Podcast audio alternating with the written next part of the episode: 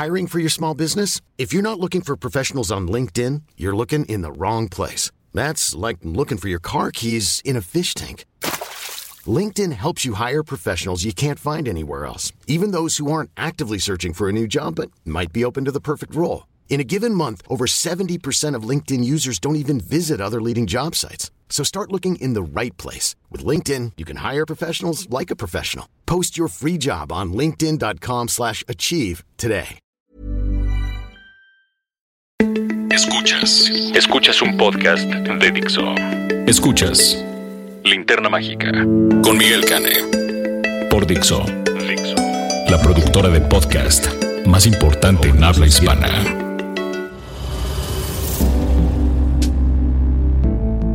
Buenos días, buenas tardes y buenas noches, escuchas. Yo soy una vez más Roberto Cavazos aquí en el podcast La Linterna Mágica de Miguel Cane. Hola Miguel, ¿cómo estás? Muy bien, Roberto, muchísimas gracias. Este es el número 27 de La Linterna Mágica. Eso ¿Ya les estamos contando? Eso quiere decir que llevamos 27 semanas, 6 meses sólidos de este podcast.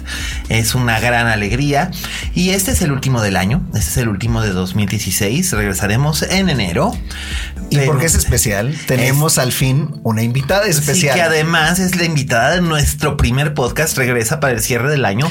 Es la formidable, la fabulosa, la espectacular, la aclamada. Y la especial, porque le gusta que le digan que es especial. Sí, no es que es especial. Me encanta que me digan que es especial. Porque esa es la forma de justificar que te tratan diferente, o sea, mal. Ya estoy victimizándome. En el último, jamás, jamás. ¿Cómo están? Un honor estar con ustedes. Fernanda Solórzano. Digo, como si la gente no fuera a saber. ¿Cómo están? No, yo, un honor. Además, no sé si lo dijiste que sí, sí lo dijiste que fui, la, fui su madrina. Eh, sí, entonces todo lo que bueno y lo que ha pasado malo aquí, supongo que me lo podrán este, me podrán a mí echar la culpa. No, yo hay muchas cosas de las que no le echaría la culpa a nadie más que a mí mismo o a Miguel. ¿Yo qué? Y las quejas que lleguen directamente con arroba alias Cane en Twitter, en Instagram o en Facebook. Ya también ahí está con su página, denle like. Sí, es denle like para decirles que no le gusta. Eh, Miguel, ¿ya terminaste con tu teléfono o podemos continuar sí, nosotros con el... es porque Miguel está revisando Está sacando algo que voy a comentar más adelante. Ese sonido que no escuchan es el de un hombre buscando cosas en Google. No, no, no, en Letterboxd, pero bueno, es que... Eh, es el sonido de la incomunicación moderna, ¿verdad? Bien Antonio Nesco, ¿verdad? nosotros todavía, todavía somos medio anticuados en ese sentido. Nos, vemos a los ojos. Sí, nos vemos a los ojos y hablamos con la gente. Si Antonioni hubiera vivido para ver este, para ver el. Y sigue checando su celular. Cada vez que se distraiga, personas que nos escuchan es porque voltea a ver su celular. Pues, si Antonio hubiera vivido para ver los smartphones, qué cosa, ¿eh?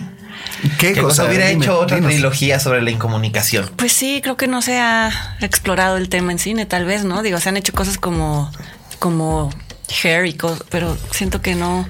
bueno, llega... así como la dependencia, ¿no? Sí, más la dependencia que la incomunicación, porque digo, se comunicaba mucho nada más con un ente artificial. Exacto. Pero, pues, bueno, pero es que de alguna manera es lo mismo, porque tienes la, la, ilusión de estarte comunicando con el mundo y en realidad estás dejando al mundo afuera. Pero yo siento que es más triste el, mundo en el que nos encontramos ahorita, porque nosotros estamos nada más subiendo cosas ahí, esperando que nos llegue un like, no un, corazón, un corazoncito. Mientras él por lo menos eh, le respondía. Este, tenía una relación. Sí, tenía una relación. Y, y, sí, en verdad sí era una interacción. Nosotros estamos subiendo cosas y nada más checando cuánta gente le ha gustado lo que subimos. Es grave. Y ese, ese me gusta es más como un ya te vi.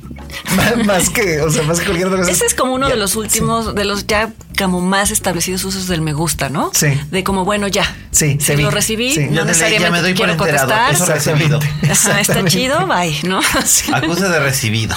Es como, es como las dos palomitas azules en el WhatsApp. Sí, a que si no salen las dos palomitas azules estás sufriendo porque a ver a qué horas me. No, ese es otro tema, ¿eh? Porque, porque like, bueno, ya, es como que se terminó la conversación, pero el visto que no. No, eso sí es una cosa. Es una conversación que es una crueldad. Es media conversación. Eso sí ya es una tortura, es un método de. Por eso yo ya quité las, ¿Las palomitas. Este, las palomitas, sí. O sea, nada más te llegan las dos grises cuando ya se recibe el teléfono, pero no, no se pone azul cuando ya lo vieron, porque eso es tortura. Prefiero decir, no tengo manera de saber. Ay, pero sí, yo entiendo, entiendo, pero a mí no deja de caerme un poco mal a lo mejor ya. ¿Y que te dejen en visto? Sí. No, no, no. Por ejemplo, ahora me caerías mal tú, que yo ya no sabría si lo leíste o no, como que siento que es... Ah, no, pero yo sí soy de los que responden. Es la diferencia. Pero no, a ver, pero no se supone que si tú pones ese, ese candado para que no se sepa sí, pero yo, yo lo puse realmente en verdad para yo no enterarme si ellos lo vieron o no, ah, para no quedarme yo con el trip de que, bueno, entonces me dejaron en visto o así, porque no es sano. Eh, o sea, te vuelves a meter a checar a ver si ellos pusieron en azul las palomitas del mensaje que le mandaste a tal persona. No, yo, yo estoy en mejor este, yo te contesto, pase lo que pase, y no quiero enterarme si ya viste mi mensaje. Me enteraré cuando me contestes. Y si nunca me contestas, quiere decir que sí me ignoraste. Mm, o, que estás, o, que estás, muerto, uno de los dos. en, coma, en, coma, no hay que ir tan, O que huiste del país. No, porque puedes huir del país y seguir teniendo WhatsApp, Miguel.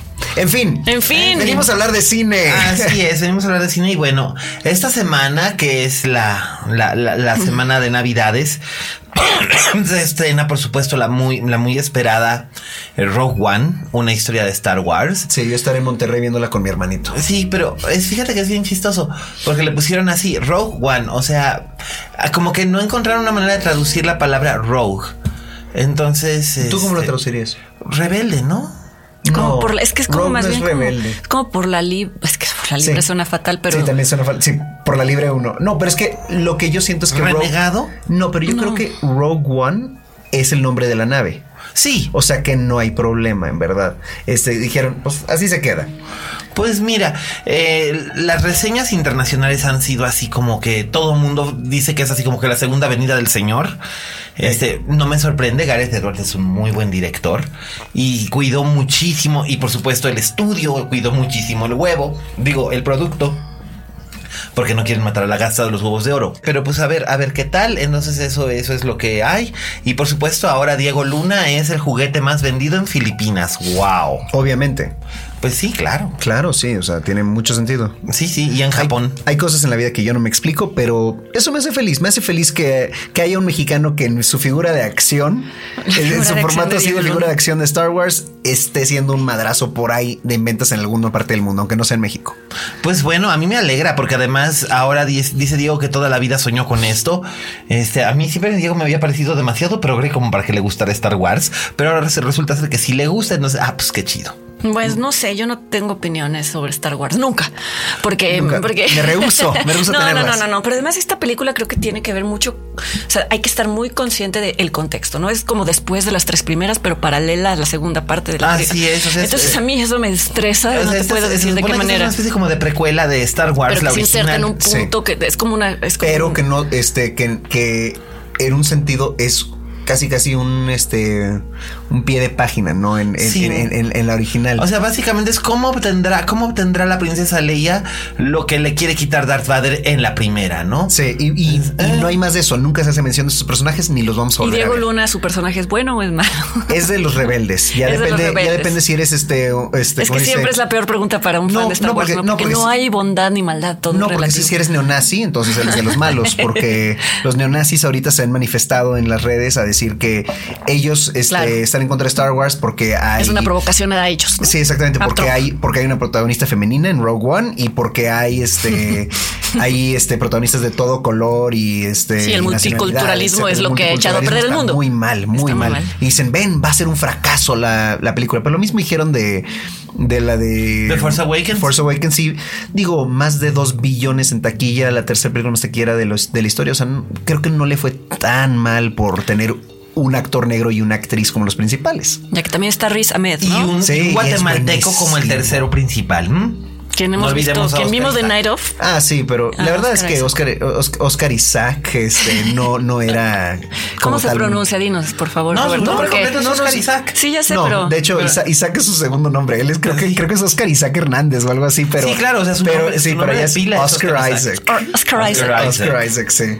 Este, Spare Me. Eh, sí, creo que pensó que así, pues, eh, y lo hizo bien, que no lo tacharía nada más de latino. Y, y le ha funcionado porque no está limitado él por ser latino en sus castings. No, le dan papeles de todo tipo de etnias. Yo he visto hacerlo de italiano, de ruso, de bielorruso, de, egipcio, de griego, de egipcio. En la película de los Cohen, ¿cuál era su nacionalidad? ¿Te acuerdas? Este era ah, italiano. No, era sí, era no era galés italiano. Siempre decían ¿por, qué eres tan moreno? dijo, ah, es que mi mamá es italiana. Ah, sí es cierto. Pero sí, era galés. El, padre era galés y y no creas, a mí me preguntaban en Inglaterra si yo soy galés. Este por el, por el look, sí, el, el, cabello rizado oscuro y así y a ellos la falda. Amanda. Sí, sí, la falda definitivamente, pero es más escocés. ¿Sí? Sí, más. O sea, pero digo, es muy ambiguo. Podría ser cualquiera de los dos hasta que abres la boca. Ok. Pues eso. Pero bueno, hemos invitado aquí a Fernanda para hablar un poco acerca de las mejores películas que, Mm. este- que vimos este año, porque la verdad vimos un montón de cine. Y vimos muy buenas películas, ¿no? Hubo, hubo- este año hubo buenas. Digo, no fue tan bueno como 2011. En memoria reciente, para mí, el Como mejor año- 2011, tú eres, ¿ves? Es lo que yo te, yo llegué a decir. Sí, yo no sí, me acuerdo de lo de enero Sí. y tú ya estás diciendo, fue mejor la, la alineación del 2011. Pues es que en 2011 hubo. Yo no sé qué hice en 2011. memorables. Pero ¿qué hubo en el 2016? yo no me acuerdo hombre? qué Ay, hice a en ver, el 2011. bueno, en el Estaba 2011. viva en el Yo me acuerdo que hacía en el 2011. 2015. Quizás, quizás lo que de donde podría partir es del 2016 es haciendo Es mejor soltando mi lista del top 10 de 2000 ese, de 2016. A ver, espérate, no, para no dejar esta conversación trunca, ¿qué hubo en el 2011? Sí, por favor. En el 2011 hubo películas como Kill List de Ben Whitley. Sí, que es tenemos increíble que hablar, película. Tenemos que hablar de Kevin de Lynn Ramsey. Eh, Ah, por eso ta- por eso se acuerda del Drive 2011, ya, es por Kevin. Nicolas Winding Drive de Nicolas Winding Refn, Refn. Melancolía de, de Lars von Trier.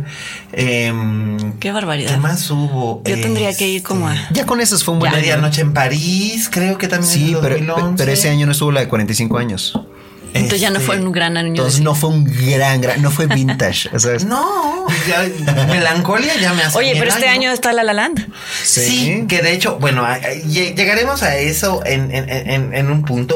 Y además, aprovecho para decirlo de una vez, lo he dicho vocalmente y manifiestamente en mi, en mi timeline de Twitter, pero lo volveré a decir, porque sé que la gente de la distribuidora de, de Corazón Films escucha este podcast. Gracias amigos por escucharnos. Pero otra vez, les, les ruego que por favor eh, recapaciten sobre su idea de postergar La La Land hasta febrero para que coincida, entre comillas, coincida con los Óscares. Porque La La Land O con San Valentín, ¿no? Seguro es también. También las dos cosas. Pero el problema es el siguiente. La película va a tener, ya estrenó en Estados Unidos en limitado, es decir, eh, San Francisco, Los Ángeles y Nueva York la semana pasada. Va a abrir el, me parece que el, este fin de semana abre ya nacional. Y luego abre el 6 de enero a nivel mundial en todos los mercados grandes, excepto en México. ¿Saben qué es lo que va a resultar el que ustedes lo estén postergando? Que todo el mundo, la gente que pagaría su boleto por ver La La Land, se la va a descargar de los torrentes. Entonces es una pésima estrategia de marketing. Su fecha del 6 de enero estaba bien. Por favor, recapaciten amigos de Corazón Films. Gracias por este aviso parroquial y seguimos con nuestra programación habitual. Sí, muchas gracias por sus atenciones. Este, total, volvemos al año 2016. ¿Sí? Entonces, pues voy a, voy a, voy a abrir con mi lista de las, de, de lo que son para mí las 10 mejores películas que vi en el año 2016. Spoileame. Este. ¿Está la de Paul Verhoeven? Eh, ahorita voy a ir, voy a ir en orden, voy a ir primero de, voy a ir de la 10 al, a la 1. Y la número 10 es Bellas de Noche. El documental de María José Cuevas, que lo vimos en Morelia. Y qué cosa tan bonita. Es una maravilla. Es además, yo creo que voy a decir algo un poco cursi, pero es de las pocas alegrías que hemos tenido este año. Es decir, alegrías a nivel de que tú vas a ver esa película y sales con una, con una esperanza en el futuro que te dura Sí. varios días, a pesar de que habla de personajes con los que quizá nunca creíste que tenías una conexión. Eso es lo más increíble de esa película. Y además te muestra, te muestra cosas como el, el imperdonable paso del tiempo, el, Pero la, la reconciliación con el paso del tiempo y también. el fracaso, la pérdida de la fama y la popularidad y de repente el, el enfrentarte al olvido y el anonimato.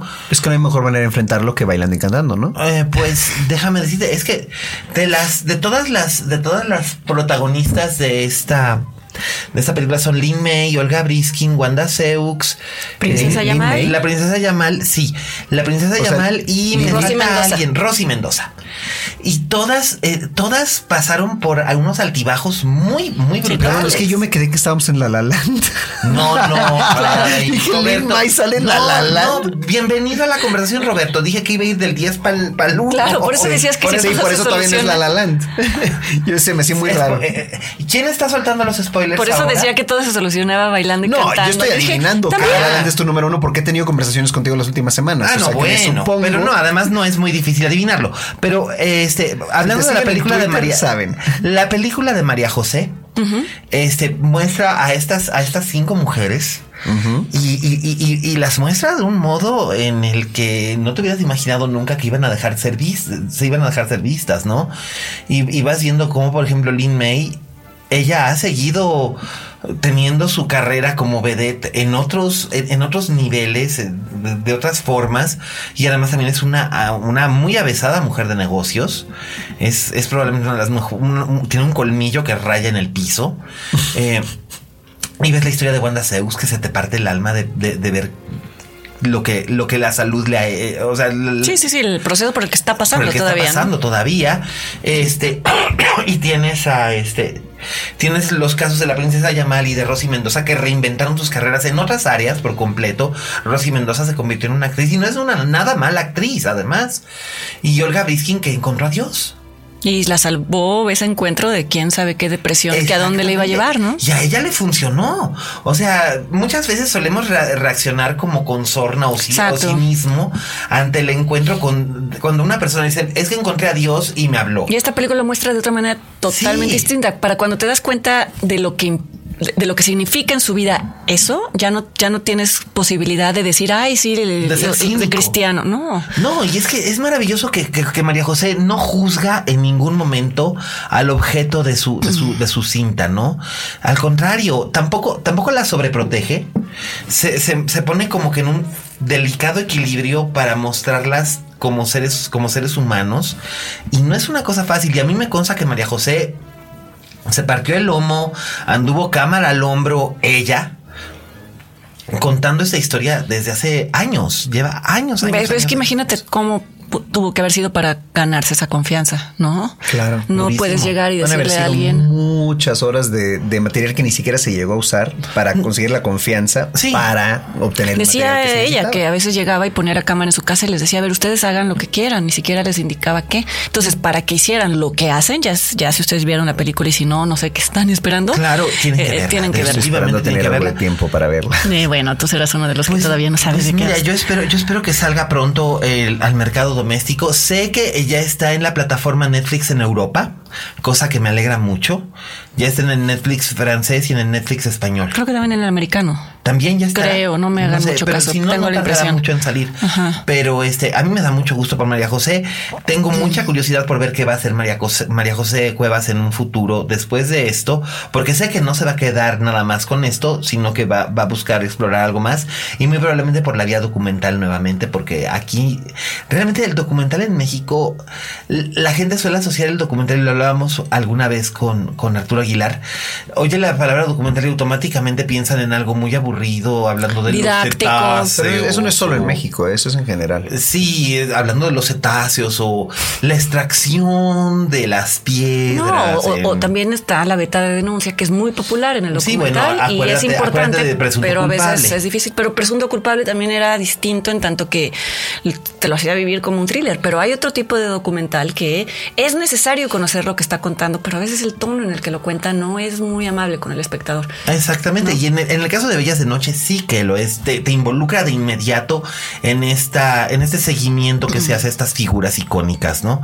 Es muy interesante, realmente muy, muy interesante, vale muchísimo la pena y ese es el número 10. Yo siento que Bellas de Noche se prestará para hacer secuelas también. O sea, vamos a llegar a Bellas de Noche 3 y va a ser el, subtítulo va a ser Yo fui trending topic y cosas así, ¿no? no sé.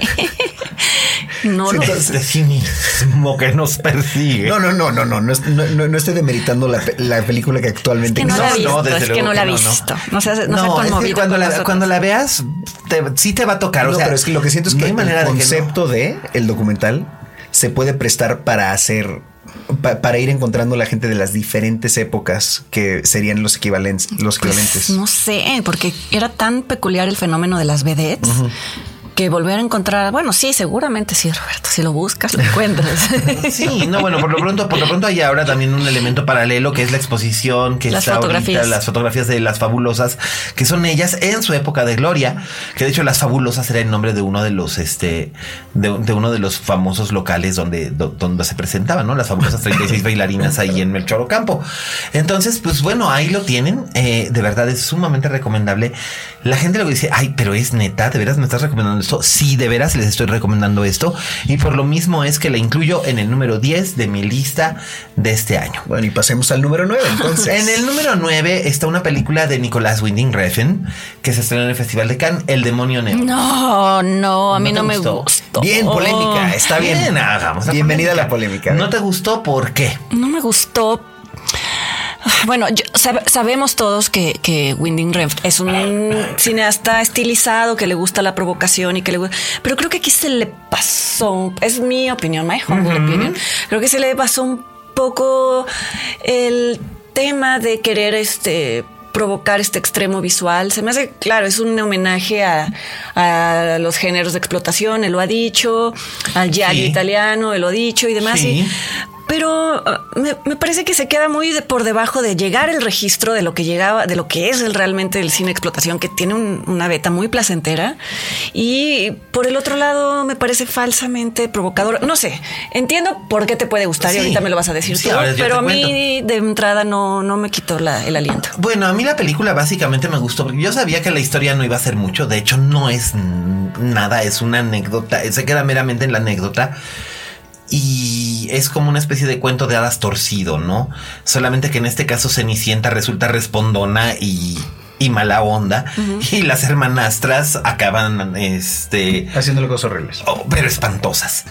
Eh, pero son, arquetipos, son arquetipos y sé que Winding Refn tenía ganas de jugar con esta clase de arquetipos y básicamente hay veces que, que casi siempre solemos ir al cine en pos de una historia.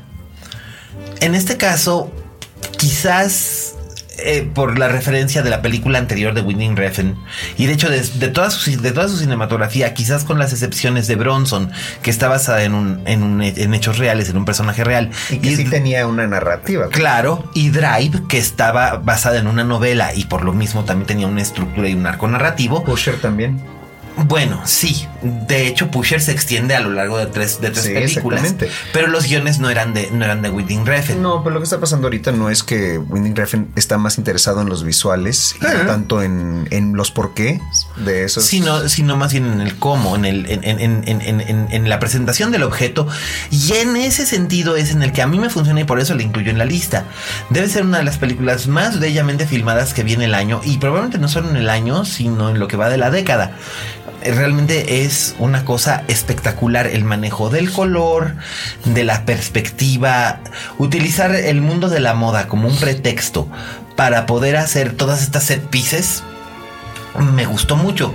Lo dije en su momento, lo sostengo, es como irte a comprar un número especial del Vogue o de W o de alguna de esas revistas de moda que, que son muy avant-garde y sentarte a pasar las hojas para ver fotos de La Chapelle, de Helmut Newton, de Le Marchelier, de Steven Meisel, de estos grandes fotógrafos de moda la propia Annie Leibovitz que te hacen estas estos set pieces maravillosos únicamente con imágenes.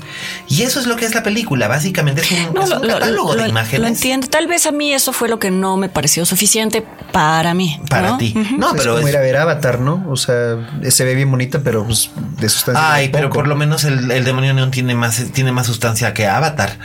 Bueno pero pues digo mm, no sé mi sándwich que me comí hoy tiene más sustancia que Avatar. Bueno, eso no se trata de Avatar ahorita. no, no, para nada. Pero bueno, ese, esa, es, esa es básicamente la que, la que más me gustó en el número 9. En el número 8 es el retorno de un cineasta que sé que a Fernanda le gusta, a mí me gusta mucho. Este que, que te conteste. A mí no me gusta ese cineasta. Pues no sé, pero estoy casi seguro. Whit Stillman te gusta, ¿no? No tiene idea quién es. Eh, Metropolitan, The Last Days of Disco, Barcelona, Damsels in Distress. Sí, esto estoy pensando, pero ¿por qué creías que era a mí? O sea, sí, tal vez nunca Tengo la sensación de que ¿Sí? no sé, Es tu forma de mirar, Fernando. No, siento que, no, siento que conversamos al respecto de Damsels in Distress en algún momento. No. No me acuerdo. Pero bueno, cuéntanos de tu número 8. Estaba imaginando la otra vez, está. Eh, le, gusta como que imaginarse lo que tú harías en ciertos contextos. El número 8 en mi lista es Love and Friendship. Basada, En, basada en una novela, en una noveleta de Jane Austen. Jane Austen. Basada en una novela de Jane Austen, este que además es como muy lógico que Whit Stillman revisite el universo de Jane Austen y haga una película basada en una noveleta de Jane Austen, básicamente porque este Stillman, todas sus películas anteriores, particularmente Metropolitan y The Last Days of Disco, habían sido comparadas en su momento por gente como Manola Dargis o Andrew Sarris con los trabajos literarios de, de, Jane Austen. De hecho, en Metropolitan, eh, Jane, el, trabajo, la, literatura de Jane Austen es un punto clave en la trama, es un punto de referencia en la trama, porque una de los personajes principales, una de las protagonistas, está obsesionada con Jane Austen y el muchacho que le gusta, que además se comporta como un personaje de Jane Austen, desprecia la literatura de Jane Austen. Entonces es toda una subtrama muy graciosa. Eh, Will Stillman es un poco snob, o un poquito bastante snob. Y creo que no le importa. Su cine es. No Nosotros somos igual. No es, exacto, no es así como que comedias de, orden masivo, pero son muy subversivas y muy sabrosas. No, y además eh, este en particular es, digamos, es un, es un, es un Jane Austen mucho más picaresco, por decirlo de alguna manera. De, Sí, sí, sí. Porque de hecho es, es una novela de. Es una novela de. de Jane Austen que Jane Austen escribió cuando era joven y luego se mantuvo olvidada durante mucho tiempo, la revisó poco antes de morir, pero ya no ya no la aumentó, sino que nada más le hizo correcciones al texto original, que era un e, e, e, era una picaresca eh, epistolar. Pero se estrenó aquí en México. Este no, no, ¿verdad? No, no, no, todavía. Creo que sí se va a llegar a estrenar en la Él es Snob podcast escuchas. Damsels, Damsels in Distress. Yo la vi en Sundance. Sí, Yo la vi no, yo sí la vi en Sundance.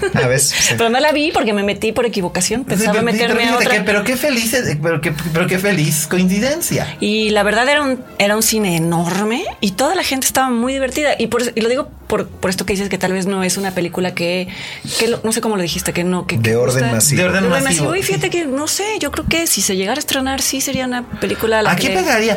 Pero aquí, no, pegaría si se corre la voz. Pues mira. Porque es que no es una película que este, siento yo, y no la he visto, pero ya de como me la han vendido, que es necesariamente lo que se, lo que se vende bien en un tráiler.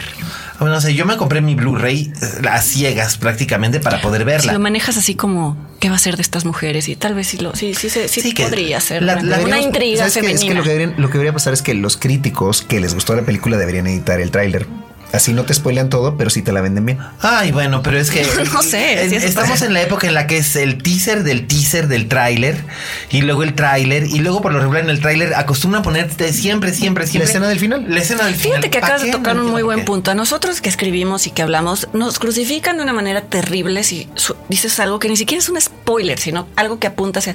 Y los trailers son todos spoilers. Exclusivamente spoilers. Yo por eso es que Porque les he que no vean los, no los, editan los cineastas los edita otra persona que dice, pues es que yo lo que necesito, eh, llega el, ejecutivo y le dice, yo lo que necesito es que me vendas, o sea, quiero todas las explosiones y quiero todas las naves grandes y todo eso en el tráiler. Y ves por eso Prometheus, eh, casi casi la toma final en el tráiler. Pues yo no entiendo, van al cine, ven el tráiler y luego tú escribes algo así, ¡ay, el spoiler! ¿Cómo pudiste? Pero bueno, a la vuelta, a la vuelta las ven fuera de contexto las imágenes en el tráiler, pero como pero quiera. la historia te cuenta, el tráiler te cuenta la historia. Es como ya esto pasó. Es lo mismo. No, y de hecho, y es, y es, es, espantoso. En el, en el tráiler que está circulando ahorita de La La Land, les he pedido que por favor, de la manera más atenta, y también en el de, en el de Animales Nocturnos, que se estrena el día 30, no lo vean. No lo vean, no lo vean, no los vean, porque vienen las escenas finales, las tomas finales, la última toma de la película de, de ambas viene en el tráiler. No. Digo, fuera de contexto. Fuera de contexto no es un spoiler, but even so.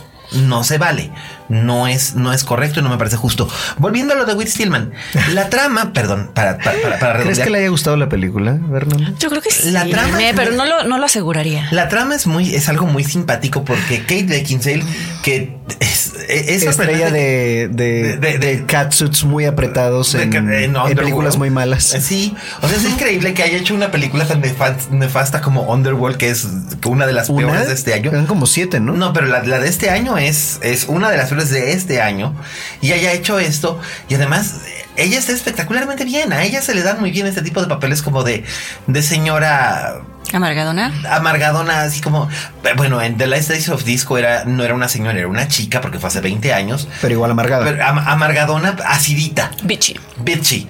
y, se le da, y se le da muy bien. Y Chloe Sevigny está, está estupenda como la amiga que así como que dice, bueno, es que no puedo mandarla al carajo porque es mi amiga. Bueno, pero Chloe Sevigny, ¿cuándo ha estado mal? Este, nunca. Hasta en American Horror Story suele estar bien. Hasta en la de Brown Bunny, ella estaba bien por más sí, que era la película. Ah, sí, la verdad es que sí.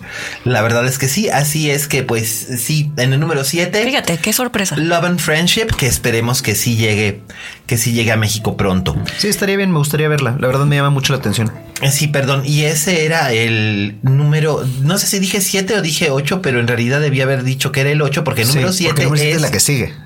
Exacto. El número 7 es mi segunda película mexicana que está en mi lista de este año y es La región salvaje de Amat Escalante. Muy bien, muy bien. ¿Y tú oh, que en el pasado no te has llevado del todo con las películas de Amat? Ah, no, a mí Eli, y lo sigo diciendo a mí Eli, me parece explotación y miserabilismo de la más baja estofa y violentamente innecesaria o innecesariamente violenta.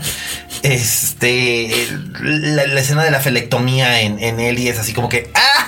Ya, ok, ya llegamos a estos puntos.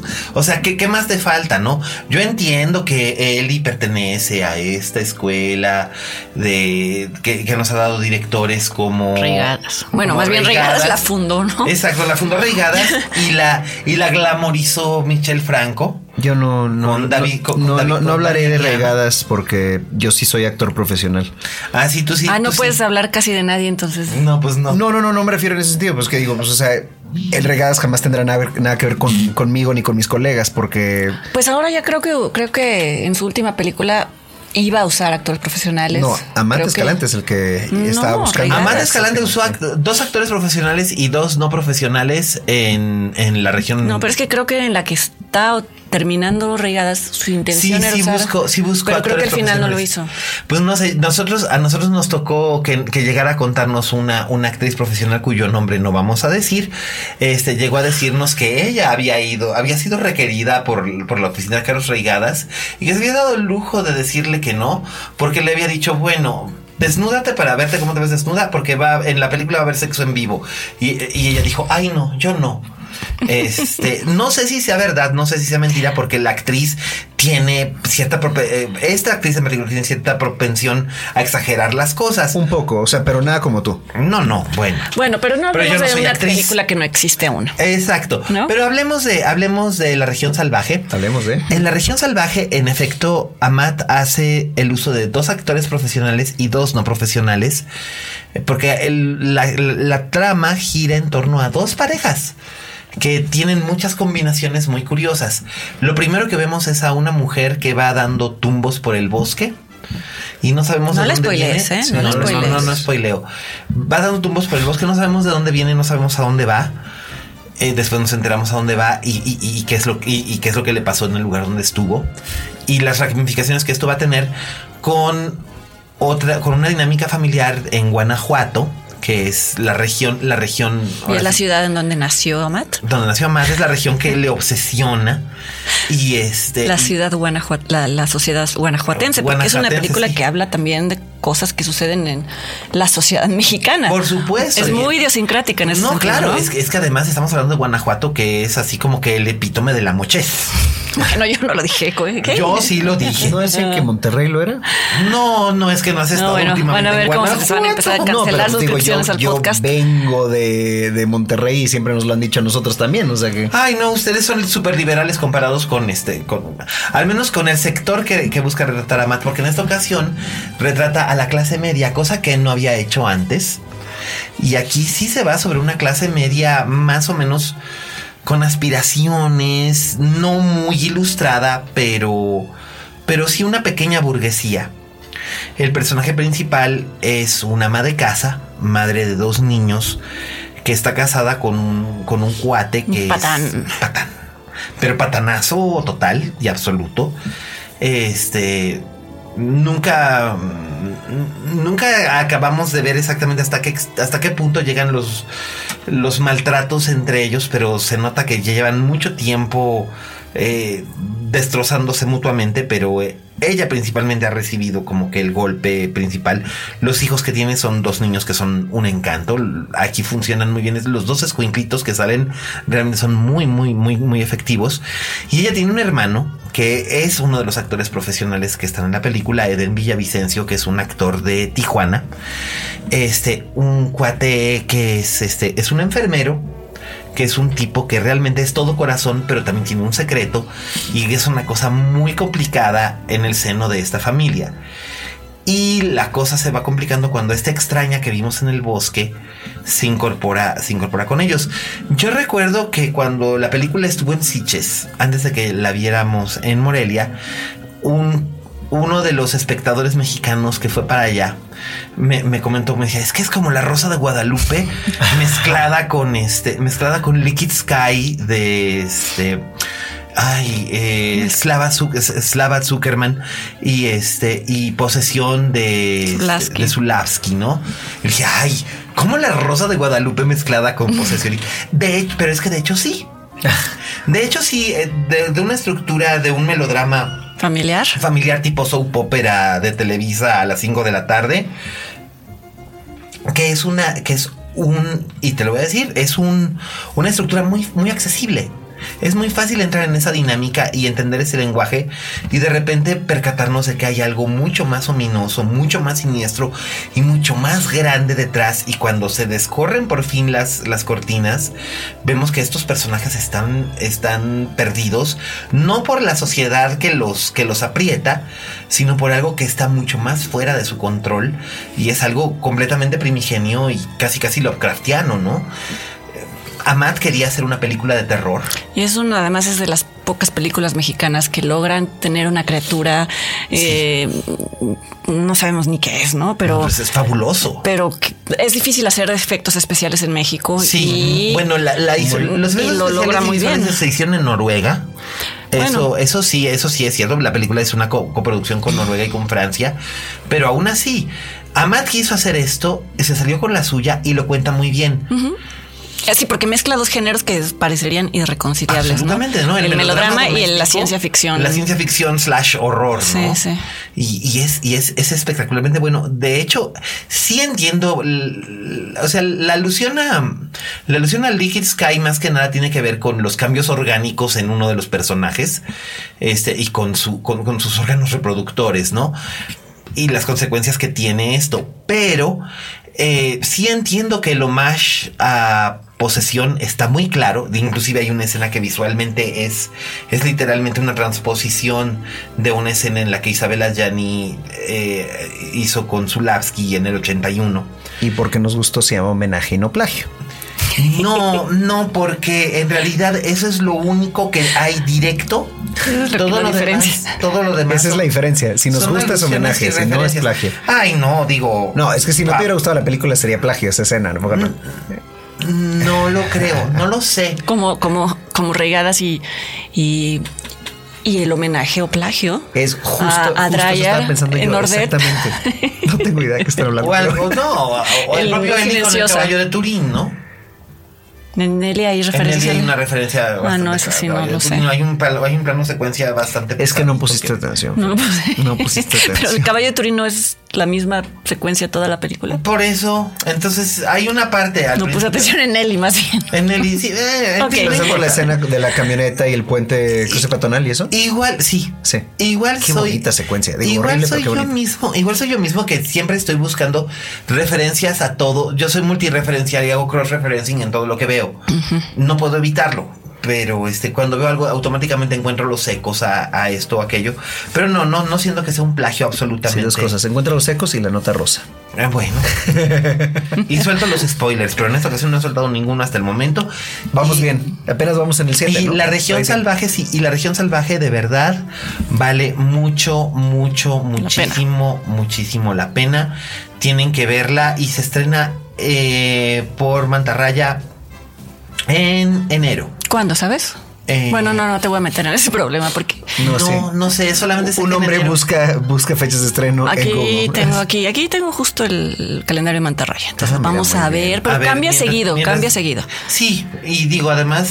A ver, si nos están escuchando nuestros amigos, así como tú hiciste tu anuncio parroquial con corazón, yo les pediría a nuestros amigos de Mantarraya que no cambien las fechas porque las cambian muy seguido. Muy arbitrariamente, además. y muy a corta distancia de, de la, de lo que habían dicho. Entonces, para nosotros que queremos hacer notas y demás, Bien nuestro trabajo. porque además nos interesan sus películas y a mí me ha pasado muchas veces que se han atrasado mucho las películas, a veces meses adelante, o sea, las avientan meses adelante y eso no, no nos viene bien ni a usted ni a nosotros. Ahorita amiguitos. Arturo Aguilar se debe de estar co- con, las intenciones de corazón. Ahorita Arturo Aguilar se debe estar dando de topes contra la pared porque él en Toronto hizo entrevistas con el elenco de, de La La Land para y que se programaron para enero que salen publicadas ahora en enero en Rolling Stone y bien gracias. Es muy frecuente Se va de a echar a perder su trabajo. Oye, yo no yo ni siquiera Es- tengo aquí a es a- una desconfi- será, sí, igual será el primero en publicar algo. No, sí, pero lo malo es, que otra cuando se, de la, cuando se estrene la Ya sé, película, sí, ya quién va a de tener ser referencia positivo, de la ello. Yo no no tengo aquí a. Mantarraya. ¿No te- no te ¿eh? aparece Tengo todavía, a no? Dolan,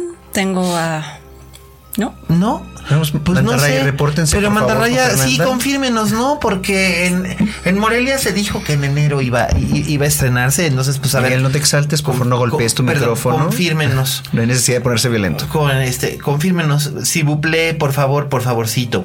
Bueno, pasamos a la siguiente entonces en tu top 10, que Eh, es sí. la número 6. La número 6. En la número 6 tengo un empate. A ver, entonces tu top 11.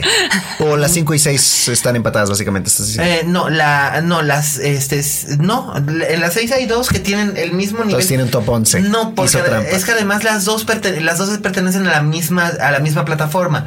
Son dos películas que se, se estrenaron en Netflix, no se estrenaron en cine. Pero eso Por no eso quiere que decir que no sean dos películas diferentes. Son dos películas diferentes, Por aunque eso. de temáticas similares, pero las A ver, bueno, ¿cuáles son? escuchas, bienvenidos al, eh, al top 11 del año de Miguel Bueno, el top, el top 10 plus one para eh, o el top 10, el top 10 con Va, empate. háblanos de las películas que yo ya sé a cuáles te refieres. Sí, sí, sí, ya las, eh, de hecho las mencionamos aquí en el Mucho podcast. las hemos comentado, sí. sí. Eh, The Invitation de Karim Ah, Kusama uy, qué buena película. y la espectacularmente buena I Am the Pretty Thing That Lives in the House de Mm. Oz Perkins. No la he visto. A mí, me- aunque a mí me gustó mucho la anterior de Oz February. Perkins, que, que se estrenó además como que nadie nos esperábamos. Sí, sí, el- Era la como enviada del mal. La enviada del mal. Es que nos llegan tantas películas de terror que Sí. compran en paquete Sí. que dijimos, esta es una más y, su- y resulta que era la primera película de Oz Perkins Sí. y es extraordinaria. Sí, sí, sí, y realmente muy, muy interesante, muy inquietante. Muy inquietante. Borgiana, incluso en su manejo de los tiempos. O sea, la gran revelación es muy, muy. Sí, muy, es muy,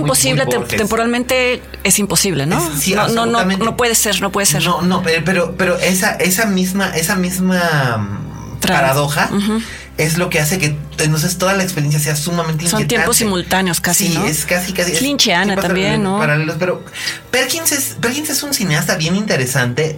He visto las dos películas suyas y las dos me gustan mucho. Particularmente lo que me gusta de, Pretty Little. de I Am the Pretty Little Thing That Lives in the House es su manejo de atmósfera. Con un solo escenario prácticamente y dos actrices que son Ruth Wilson, la protagonista de la serie The Affair, y también eh, de la serie es ¿cómo se llama esta que es con, con Idris Elba? Que fue Luther. Luther, que ella fue protagonista en una- Luther, como lo pronuncia Idris Elba. Luther. y este, y también salió en la Ana Karenina de, de Joe Bright. Y aquí ella es la protagonista absoluta junto con Paula Prentice, que Paula Prentice probablemente el nombre no le suene a muchos, a muchos chavos de hoy. Pero a los, a los cine, a los cineros de Hueso Colorado les le, sonará porque pues Paula Prentice en los 60 fue una comediante sumamente célebre porque era una mujer que mide 1.80 con un piernón loco y entonces solía ser pareja de Peter Sellers o de Rock Hudson en comedias de esa época y en los 70 empezó a hacer cine más serio. Se aventó dos grandes joyas del cine paranoico que son The Parallax View de Alan Pakula con Warren Beatty y después la versión original de Stepford Wives de Brian Forbes con Catherine Ross como una de esas amas de casa que es convertida en un robot. Este, Wow. Entonces es, es interesantísimo. Paula Prentice es un personaje interesantísimo en la historia del cine estadounidense de la segunda mitad del siglo XX y llevaba muchos años retirada. Ella está casada con el director Richard Benjamin. Y lo, último que hizo fue aparecer en una película precisamente de Richard, de Richard Benjamin, en un papel pequeñito como una enfermera en Mrs. Winterburn, aquella película con Ricky Lake y Brendan Fraser y Shirley MacLaine, pero pues hace 20 años de eso. Y después, pues no había hecho nada más. Lake, ese es un nombre que no he escuchado yo en ¿Verdad? Te digo que es down, viaja, viaja down memory lane. Y pues el caso es que Paula Prentice estaba muy alegremente ahí en, en su casa de Connecticut cuidando hijos, cuidando nietos y su jardín, cuando llegó Perkins a decirle, oye, escribí este guion y este personaje lo escribí para ti. ¿Te avientas? Y la otra le dijo, va. Eh, son una enfermera que llega a cuidar a una escritora de que se hizo famosa escribiendo novelas de suspenso gótico o de terror gótico en los años 60 y después se retiró por alguna razón que nunca se, se esclarece. La película es muy ambigua y eso contribuye a su atmósfera. Y la enfermera llega a cuidarle. La enfermera descubre que no son ellas dos nada más en esa casa, sino que hay alguien más. Y ese alguien más es el Pretty Thing que vive en la casa, que es una chica cuya, cuya vida y cuya muerte están intrínsecamente relacionadas con el origen de esa casa y con el origen de la obra de esta mujer. Entonces es, es una película casi, casi te podría decir que es como Roger Corman meets Ingmar Bergman. Ok. y, este, y es bien interesante. Los, los sustos funcionan, son pocos. No hay mucho gore. Solamente hay una escena que es explícitamente gore. Como en, como en, February. Y hay como que es el slow burn, es despacito, despacito, despacito. Y la revelación es, es espectacular. Ah, pues hoy misma la veo, fíjate, porque no la he visto. Te va a gustar, te va a gustar un montón. Yo tampoco, hasta el momento no he visto ninguna de este top 10. Te, va a gustar, te va a gustar top 11, perdón, top 10 más uno. Y este, y, bueno, The Invitation. No, hombre, ese es un peliculón que yo no sé por qué no se distribuyó. Aquí, aquí hubiera tenido mucho éxito. Fíjate, aquí que en México, donde película de terror que se estrena, película de terror que pega, hubiera funcionado. O quizás no, ¿sabes por qué? Porque le pasa lo mismo que le pasaba a February, lo mismo que le pasa a I Am the Pretty Thing. Eh, es para gente que tiene mucha paciencia.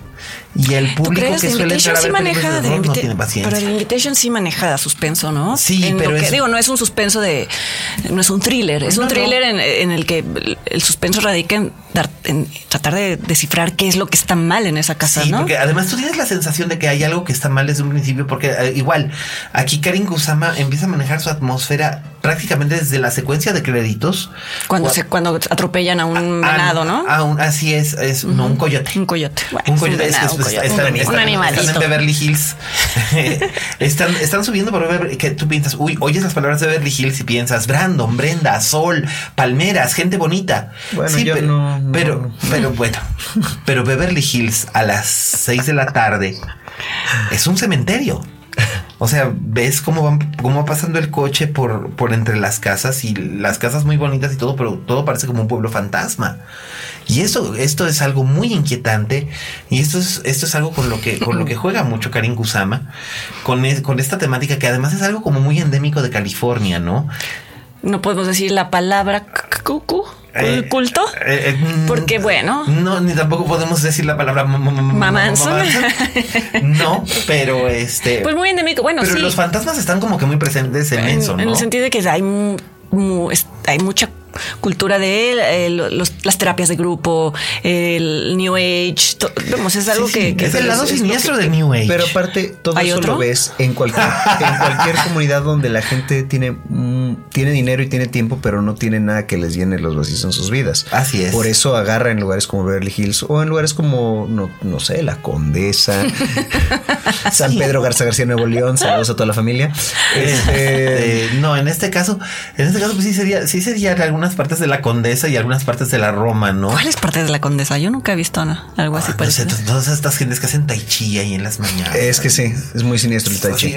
pues, no sé, pero, imagínate, no sé, es raro. Es una cosa, es una cosa extraña. Yo siempre voy caminando por la, por, la vida y veo así en el parque un grupo de gente haciendo tai chi. Empiezo a escuchar, no sé, por la banda sonora de los pájaros, no sé. bueno, los pájaros no tienen banda sonora, por eso es famosa.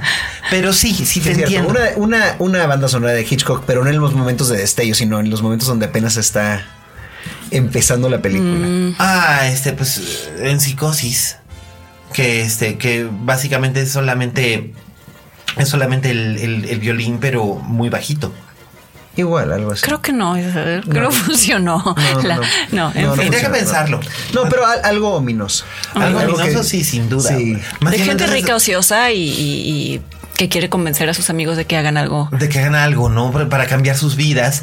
Y el, el- y el- elenco son básicamente actores que no son caras conocidas. Sí, son nada más que de, de series de televisión en papeles secundarios. ¿no? sí, De- o, o de papeles Sí. secundarios en películas grandes, como es el caso Prometheus. de. Exacto. Prometheus. El protagonista es. ¿Cómo es se llama? Logan Marshall Green. Logan Marshall Green. Que se cuenta como que el hermano de Tom Hardy se parecen mucho. Muchísimo. Alguien debería de castear los hermanos. Y el, el personaje de la esposa lo hace una estrella de Broadway. Esta. mm, ay, Dios mío. Dice a quién te refieres, la rubia. Este, Bueno, sí, ahorita. Se, se me fue, se, se me Yo fue, no me acuerdo. se- se me fue el avión que este que Pero que lo hace muy bien. lo, lo hace espe- especialmente bien y es, es una actriz que básicamente es no es una no es una actriz de Hollywood que a veces hace teatro en Broadway sino que es al revés es una actriz de Broadway que ocasionalmente hace algo en Hollywood y, y- y muy muy lograda la atmósfera es súper inquietante y si consiguen aguantar llegar hasta el final No, tienen que llegar hasta el final, esa, ¿cómo? esa escena final es No, es espeluznante. no, sí. no, no, pero es una cosa sí, sí. realmente, o sea, Sí te pone los pelos brutal, de punta. brutal, brutal, brutal. O sea, sales, sales del, te no sales de la sala porque lo estás haciendo en la sala de tu casa, pero te apartas del Netflix así con una sensación de, te apartas del Netflix. me así con una sensación así como de, de qué chingao. El Netflix. Sí, tuve que apartarme del Netflix como si fuera aquí una cosa que Bueno, ahí apagas tu. Netflix, ¿no? Pero apagas tu Netflix con una horrible El sensación señor de Netflix. Desazón. Sí, me, me aparto del ordenador. De desazón y de inquietud. Muy Pero bien, bueno, pasamos ahora de las Números- 6 y las 6 a las 5. a las 5 que es Arrival. No. Ah, En el 5. en el 5. Interesante. Yo pensaba que Arrival entraría en tu top 3. O sea que ya me dio mucha curiosidad saber qué otra película de Amy Adams que entró en tu top 3. Ay. ¿Cuál será? ¿Cuál será? Ah. Pues no sé, ya está en todo este año, ¿no? No hizo Está ella la de. Ah, no, no es cierto. Ella no hizo. Esa fue Anna Kendrick, la de los trolls, ¿verdad? Ah, sí, fue Anna Kendrick. Pero bueno, este, pues sí, fue Arrival. ¿A ti te gustó Arrival? A mí me gustó muchísimo, sí, yo no me esperaba ni... se- Me gusta mucho Denis Villeneuve, creo que es un director que maneja también, ¿Cómo reinventa los dice, no? Que géneros. nosotros que pensamos que era Dennis. No, ahorita No. Estoy esperando que. Eh, pero la verdad no me esperaba nada. Además, yo siempre tengo una especie como de prejuicio de con los con las películas de ciencia ficción que retoman temas y este era un tema delicado como no eh, vamos está basado en un cuento no era no- no, la referencia no es Spielberg es lo que quiero decir No, por suerte. pero pero sí de alguna manera el tema del contacto interespacial cómo se dice Sí, yo Con- pensaba. Contacto, como acabas de decir. La referencia que siempre hace Miguel es contacto. Contacto de CMX. Eh, eh, Entonces, vamos, vamos, es como un tema que se puede seguir haciendo al infinito y, y no te esperas varias cosas. Sí. No te esperas cosas nuevas. Y, y, y esta película tiene un balance de. Es cerebral, por un lado es muy cerebral, pero por el otro lado es muy impresionante cómo, cómo logra eh, transmitirte algo que no es un discurso racional, es un discurso emocional. Así y es. cómo en algún momento todo tiene sentido y es bellísima, Es además y visualmente. además y, y- y te, y te toca un montón de fibras de un montón de maneras distintas. Recuerdo que cuando salió el tráiler y lo vi, eh, de hecho yo no sabía en qué, en qué, está basada en una novela corta en efecto, que se llama Esta es la historia de tu, eh, historia de tu vida, se llama la de Ted Chiang. Yo ya había leído Historia de tu vida hacía muchos años, como en el 99 o una cosa por el estilo, cuando apareció. Y este, y recuerdo que fue uno de los, un- uno de los relatos de ciencia ficción, porque además es un relato, una novela corta. como Son como 117 páginas, una cosa por el estilo. O sea, ya es, es más larga que Aura, por ejemplo, ¿no? De Fuentes, pero este, recuerdo que me conmovió profundamente cuando leí ese texto y yo dije, híjole, qué difícil, porque además el, es de esos textos que, que me está dando el final en la primera, en la primera línea. Y luego me lleva por un montón de vericuetos y regresa. Y entonces me doy cuenta de que me contó el final al principio. Pero no lo sabrías. Y me, y me parece una gran mesa. Dije, híjole, cuando adapten esto al cine o a la televisión o algo, qué difícil va a ser. Y yo no pensaba que fuera a ser adaptado nunca. Luego veo el tráiler de Arrival por primera vez sin saber lo que era, hasta que de repente empiezo a sentir estos ecos, pues habían pasado más de 15 años de que había leído yo la historia, y de repente digo, siento que esto ya lo viví, como, un déjà vu. Un poco como el tema de la película, ¿no? Sí, pero hay algo, hay algo que dices, este, ¿qué onda con esto? Eh, porque lo estaban mostrando como una película con invasión extraterrestres, porque ponen esas pequeñas escenas de pánico que pone Villeneuve en este, en la, al principio las ponen todas en el tráiler. Entonces tú piensas ¿Crees que, va a ser una película de apocalipsis? Ajá. Y resulta ser que es lo más lejano nada, no, nada, a, todo eso. De Tiene un tono casi kubrickiano en las primeras escenas, ¿no? En las primeras secuencias, cuando se hace el contacto con los otros. Así es, pero. Con los seres. Fíjate qué curioso que menciones a Kubrick.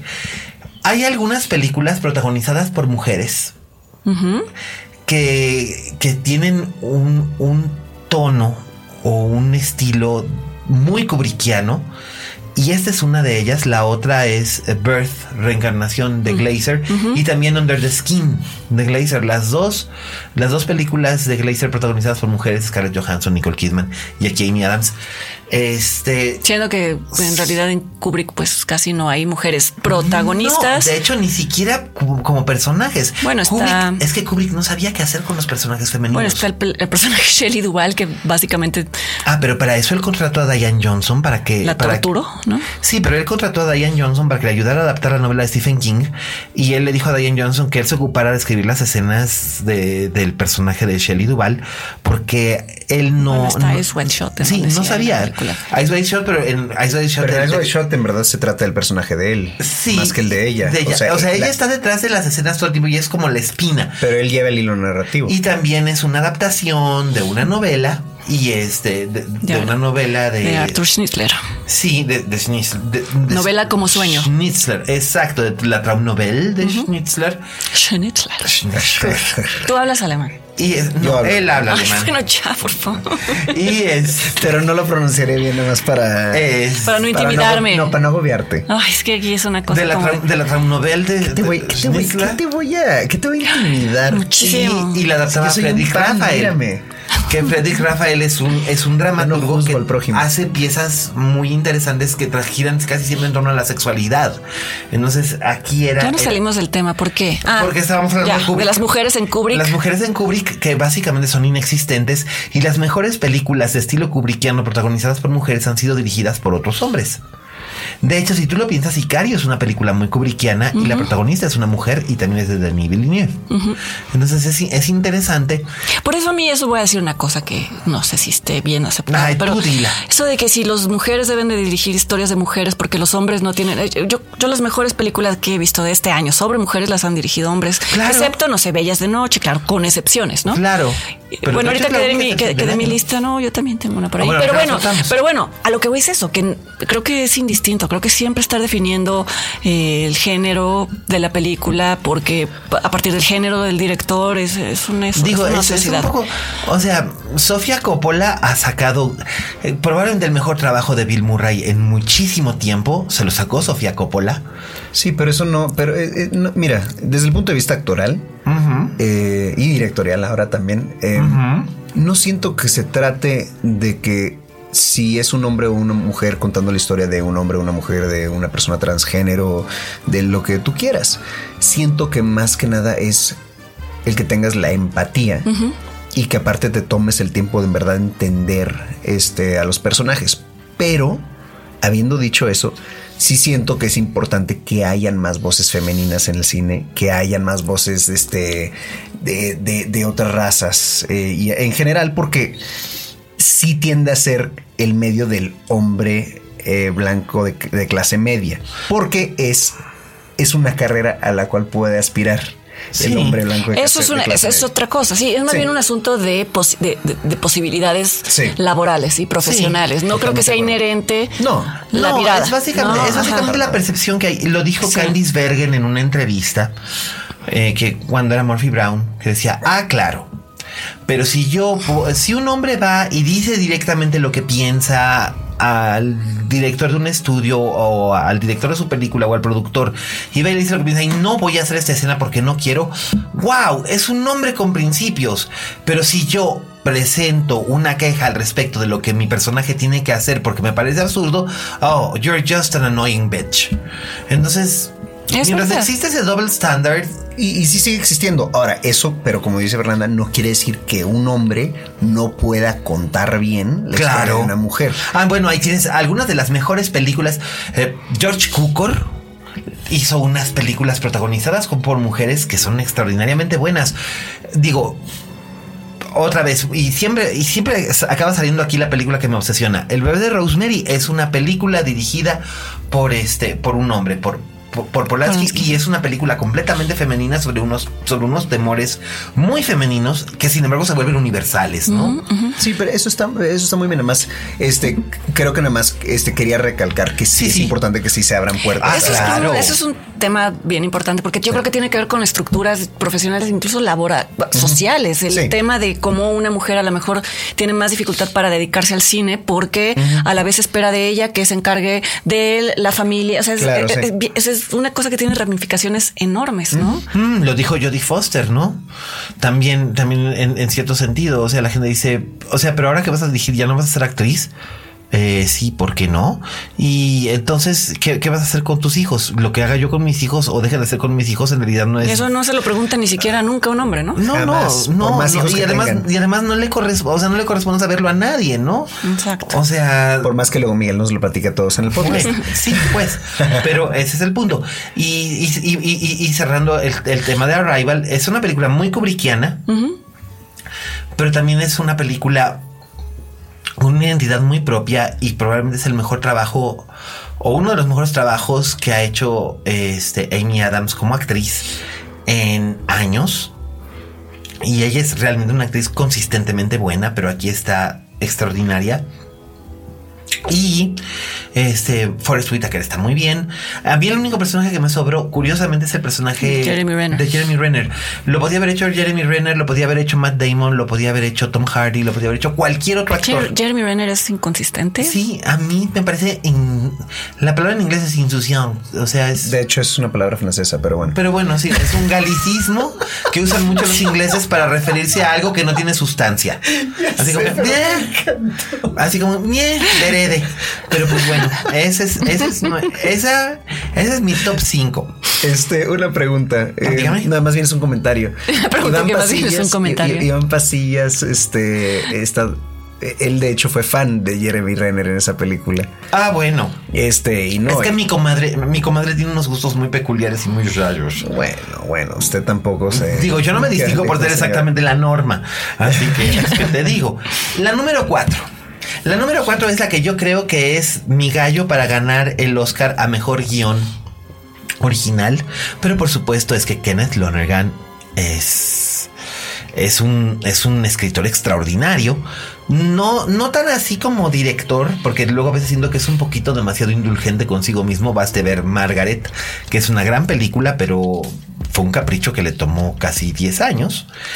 Y, este, y en, Manchester by the Sea, que es mi número 4, como que sí logra hacer un balance. ¿A ti qué te pareció Manchester by the A mí me gustó muchísimo, me gustó muchísimo porque creo que es de las pocas películas que hacen un buen uso del flashback. El flashback es un recurso tan usado y tan, tan mal usado, tan sobreusado para simplemente llenar espacios. Y aquí es muy interesante cómo vas descubriendo a un personaje, su pasado, su forma, vas entendiendo el porqué de todo a partir de, flashbacks. Y me gusta algo que también no sé qué tanto lo puedo adelantar sin adelantar el, la trama de la película. En fin, habla de un, habla de un hombre que eh, es el hermano menor de dos hermanos.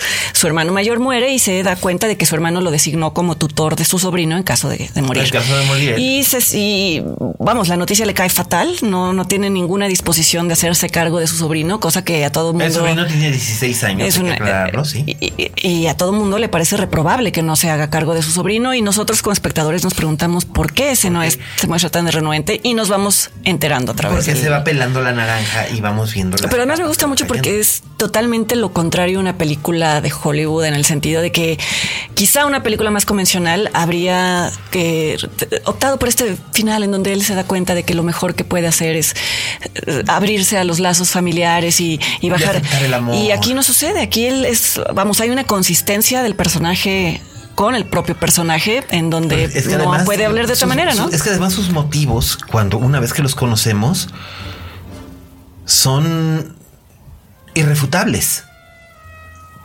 Tú como espectador entiendes por qué él es así, porque dices, ay, al principio dices, no entiendo. Pero estás de acuerdo que incluso una película de otra manera podría haber hecho como que el giro de esto lo va a sanar, si esto ¿no? Lo hubiera dirigido, no sé, estoy pensando en directores hollywoodenses que hacen este tipo de proyectos prestige, pero suelen caer en ciertos detalles de convencionalismo al final. Em, mm, no sé, Jim Brooks que hubo un tiempo en que era en que, venga fue visionario y después se volvió convencional.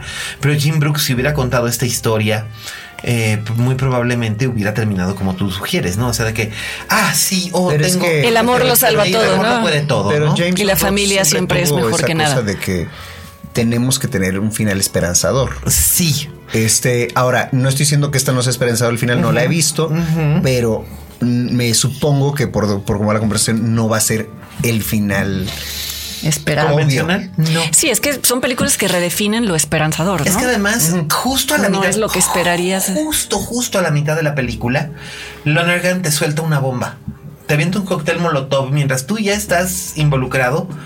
Te avienta un cóctel molotov y te deja ver cómo tú te prendes fuego y te, y te conmueves y te retuerces en tu, en, en, tu banco y no puedes despegar los ojos de la pantalla de estar viendo lo que estás viendo. Y luego te dice, ah, ahora entiendes, ahora sigue viendo. Entonces dices, hijo mano, qué salvajada. Y es brutal, es brutal. Y Casey Affleck Está, sí, es, es brutal. Y además llega un momento en el que parecería otra vez que ya que Casey Affleck, su personaje, ya está en un lugar un poco de, de, de aceptación y demás. Y a otra escena en donde otra vez ese no, gesto de ternura, ese gesto de ternura que, que, que, que, des, que desencadena eso, eso, eso, es a lo que tú te refieres, ¿no? El de vamos a comer. No. Híjole. Es que es muy, muy brutal. No, no, no puedo decirles por qué, qué significa. O sea, se, se los di sin contexto y no, No, y, ese, y no está, y, y no está significando otro nada. Era otro momento, pero está muy bien, ¿no? Pero es ese, también ¿no? es Al menos para mí ese ese, también ¿no? es válido. Claro que te, no te espera, que crees que ya va a, a- a adecuarse a sus nuevas circunstancias y no, no Mm, puede, no, puede. Es que no puede. Y entonces entiendes que es que en la vida real No se puede. no se puede. Y está bien. No se puede. Y, y Casey habla que es espectacular. Eh, Michelle Williams también. Michelle Williams es. Michelle Williams es una actriz que la gente solemos asociarla siempre con, con este tipo de dramas emocionales muy dolorosos. Y no, y no me parece justo porque es una actriz que en efecto se ha, ha fincado su carrera en cosas muy este muy intensas. Emocionalmente hablo de Blue Valentine, hablo de Brokeback Mountain. Y tanto que incluso en películas no tendría que ser tan así como Sweet France, por eso es que Sweet France eh, no funciona, eh, porque su personaje como que le cargan demasiado una carga emo emotiva que no necesita. Su Marilyn de una de mi semana con Marilyn lo mismo, pero aquí sí ella está muy bien, muy bien dosificada. ¿Sabes quién le saca esa parte bien dosificada? Este Kelly Reinhardt, la directora de películas como como Certain Women, que es una película que quedó extrañamente fuera de todas las listas. Sí, no, no de Sí, todas las eso, listas, pero, está- es- esa, esa ahorita sonó recientemente, creo que la acaban de sacar en Londres o algo así, me enteré por un podcast o no sé, pero y bueno, son tres historias y ella está en una de las historias o esta Que película que- además Kelly Reinhardt ya había dirigido a Michelle Williams en aquella película de Del perrito. Del perrito, Lucy y yo. ¿Cómo Lucy y yo. Lucy y yo. Que, híjole, esa película, tú y yo no nos conocíamos en ese entonces, pero esa película la tuvimos en el Festival de Gijón. Y me acuerdo que no, cuando. pues es una cosa. Yo acababa. Yo, Yo acab- me hice así del Netflix, yo me tuve que separar del Yo- Netflix. sí, te apartaste del Netflix. Me, me No, aparé no, del no, yo- Netflix. no, Yo, acababa de adop- yo acababa de adoptar a Audrey y me la llevaba conmigo a las oficinas del festival. Y entonces andaba, andaba yo. Y, y Audrey era su perrita. Era mi perrita Además, que contexto escuchas, porque en esos 27 episodios no se había mencionado aún Sí, Audrey. Audrey. Audrey vive ahora con mis padres porque la muy rebelde y Es que la sí, muy la bomba de verdad y el podcast, el, el escucha así de que ¿quién es Audrey? ¿Quién es Audrey? O sea, la adoptó y se la llevaba a todos Sí. lados. Tenía hija nuestro. Pues era básicamente, era básicamente como mi hija, era una perrita salchicha que eh, Fernanda la conoce. Es, Yo le regalé. Yo tengo una foto aquí de Audrey Sí, que de- le regalé un, un le regalé un hueso. hueso y luego se lo traté de quitar y, y se enojaba. Sí, sí, porque se puso tan feliz de que le regalaran algo. Este, pero ahora vive, vive con mis padres y es muy feliz porque se descubrió locamente enamorada de, de la perra que con la que viven mis papás. No me digas. Minga. Sí, claro, no son inseparables y no, no, no se puede. Pero es amor. Es amor, amor, amor, amor de que es, duermen amor de pareja? Sí, es amor de pareja. o Es lo que platónico. queremos saber. Duermen juntas, comen juntas, son inseparables. ¿Descubrió su orientación sexual? Sí, son, son, son como esas, este, esas tías que tienes que viven con su amiga. Ándale. Así. Que de hecho tuve una, así que pues sí. Este, entonces, pues sí, la, la- la- No, y el final, el final que no vamos a contar. No. Yo, yo nunca podría tomar esa decisión. Yo es lo que pensaba. en este Que es un desprendimiento. el- el De Manchester by the Sea, by the no No, no, no, No, el de- de, el de Lucy, de Lucy y yo. y yo. Ay, no, no, no. En que, ¿verdad? Tiene que tomar una decisión como de Sophie's Choice. Sí, pero carajo, es que es que es que de yo veras. me di cuenta que yo soy muy egoísta. Yo no podría ser tan generosa. ¿eh? Yo no me podría separar tampoco. nunca. Y además te digo que todo el personal del Festival de Cine de Gijón, que este, que con el que yo colaboraba en ese entonces, este, estaban encantados con la Audrey y era como que parte de nuestro cotidiano mientras armaba el festival porque estaba cachorrita. Y cuando vieron que la película formaba parte de la programación, todo el mundo me decía, por favor, esta no la veas, de no la veas, vas a sufrir mucho, pero tenía que verlas todas porque yo hacía los, los programas de mano y los catálogos. Hijo, mano. Yo la descubrí tarde, fíjate. Yo, la descubrí tarde, por eso la vi en el en la, en la- En la- Netflix. En el Netflix cual del tuvo que me tuve que apartar. Sí, te tuviste que apartar No, no, no, no, horrorizada. sí, horrorizada y abracé a Dulce, que es, Ah, sí, por supuesto, que la dulce es el es, es, es, el- es- es la Lucy de mi vida. es la Lucy de su vida, es, es- su hijita. Básicamente, pues sí, Pues son sí, nuestros no, hijitos, ni hablar. Se aguantan. Eh, pero el final de Manchester by the Sea, curiosamente, es esperanzador, sí. Pues sí, porque es, porque es empático con Casey Affleck, con el Así personaje es. de Casey y Affleck. con el personaje del sobrino también. O sea, todos ganan en cierta forma y al mismo tiempo todo sigue igual. Es un status quo muy, muy, muy particular. Este, esa es la número cuatro. La número tres, Nocturnal Animals de Tom Ford. Uy, Ah, esa fue la inesperada segunda película de Amy Adams Sí, en el la- top que 10. es en, en una línea yo podría decir que es la película de horror más glamorosa que he visto en mi vida. es una crueldad, no sé, yo, yo para mí es una película sobre la crueldad Sí, absolutamente es una La parábola sobre venganza. la crueldad y sobre la y venganza. las consecuencias de las decisiones que tomas. Sí, y también, y además también con una gran verdad que es recitada por el personaje de Laura Linney en la única escena que tiene. probablemente es la escena más memorable de toda la película. Que mi vida, no te engañes. Todos Tarde o siendo- temprano, todas nos acabamos convirtiendo en nuestra madre. Y es verdad. Es verdad, señores. Es verdad, señores. Y, y- y- Incluso nuestro crítico le pasó. Sí, no, bueno, pero la película, la película es bellísima. Esa. Fernanda y yo en, en- en Morelia hablábamos de, de- de esa secuencia de créditos que fue muy controversial en su momento en Toronto, eh, porque la, la- la secuencia de créditos, y no es spoiler decirlo, muestra a unas artistas de performance bailando en cámara lenta, vestidas como, como figuras icónicas en 4 de julio y tal encueradas, completamente encueradas, pero estas artistas son mujeres con novedad. No es un spoiler, es, son mujeres. Así empieza. Ya sé así empieza. Son mujeres Es con, parte de la con obesidad mórbida.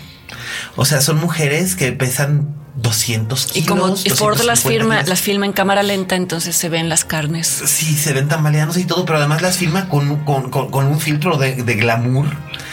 O sea, e- es espectacular. Se ha La- comentado mucho esa secuencia Sí, y la en cosa es, general. es- es desconcertante y al mismo tiempo es bellísima, pero la película en sí es desconcertante y bellísima. Porque son dos, hagan de cuenta que estamos viendo dos películas en uno. Por un lado estamos viendo esta historia ambientada en Los Ángeles, en un mundo glamoroso y superficial donde Amy Adams es la It Girl de las galerías de arte. eh, Además, lo que decíamos ese día, se viste como un, como, o sea, ella y su entorno son como un anuncio de Gucci, que es la marca de la que fue director. Tom Ford con la que tiene estos sentimientos de amor. encontrados, odio, ¿no? que además es eso, eso es lo que también lo que es interesante de la película. A pesar de que es una adaptación, es una película en donde te, te das cuenta de que él está trabajando esa relación Sí. ambigua que tiene con su profesión, Y con el mundo de la moda en general. con el mundo de la moda en general y con el mundo de las apariencias y con Sí. el mundo de las decisiones que pudieron ser de otra manera y el vacío que puede causar haber tomado la Así equivocada. es. Y del otro lado está este Creo. thriller, este, este thriller más convencional, entre comillas convencional. Totalmente pulp y totalmente de venganza. así Horrible, carretero. Casi, casi, película de Tarantino. Casi. pero más cruel sin, chi- sin lo chistoso. Sin lo chistoso. O sea, cruda. Cruda y dura. Con Michael Shannon, que es un actorazo. Michael, Shannon es una maravilla en esta película. Yo creo que el Oscar a mejor actor secundario, que le llaman, o de reparto, este sería para, sería para él, eh, porque está espectacularmente bien. O sea, él tiene básicamente todas sus escenas con, Jake, Gyllenhaal, y se lo come se lo come alegremente y luego se limpia los dientes con los huesos. Y lo escupe. Lo escupe y No, pero si se lo comiera como tal, entonces sería un problema, este... Eh, entonces sería un desbalance en la película, el que... Mm, no necesariamente debo explicar por qué. Porque ese personaje que está interpretando Gyllenhaal, que es un personaje ficticio dentro de la ficción. Sí, es, es, es un blandengue. Es, es, es, deliberadamente pero entonces, es, entonces es importante señalar que no se come al actor, se come al personaje. Se come al personaje, sí. Porque si a mí me dices que estoy viendo una película donde, o que voy a ir a ver una película donde un actor simplemente no está a la par de los demás no, no, no. y en un personaje prominente, pues sí es problemático. No, aquí Gyllenhaal, aquí Gyllenhaal sirve perfectamente bien para las funciones de los dos personajes que interpreta o los dos matices del personaje que interpreta. Porque además a él nunca lo vemos realmente en tiempo real, lo vemos solamente en la ficción y en flashbacks. Es una cosa muy interesante.